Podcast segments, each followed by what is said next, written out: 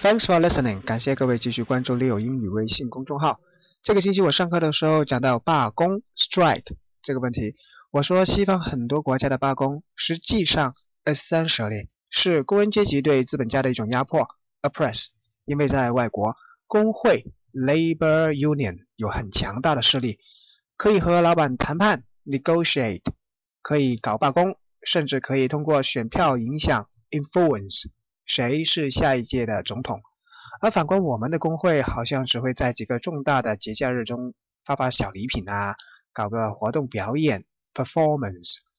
大家找工作的时候，可以多点关注一些有外国背景的公司，因为这些公司在外国长期被工会欺负，所以对我们这些老百姓来说，他的态度 （attitude） 可能也会比较友好一点。今天回复“工会”两个字来了解美国通用集团的一次罢工。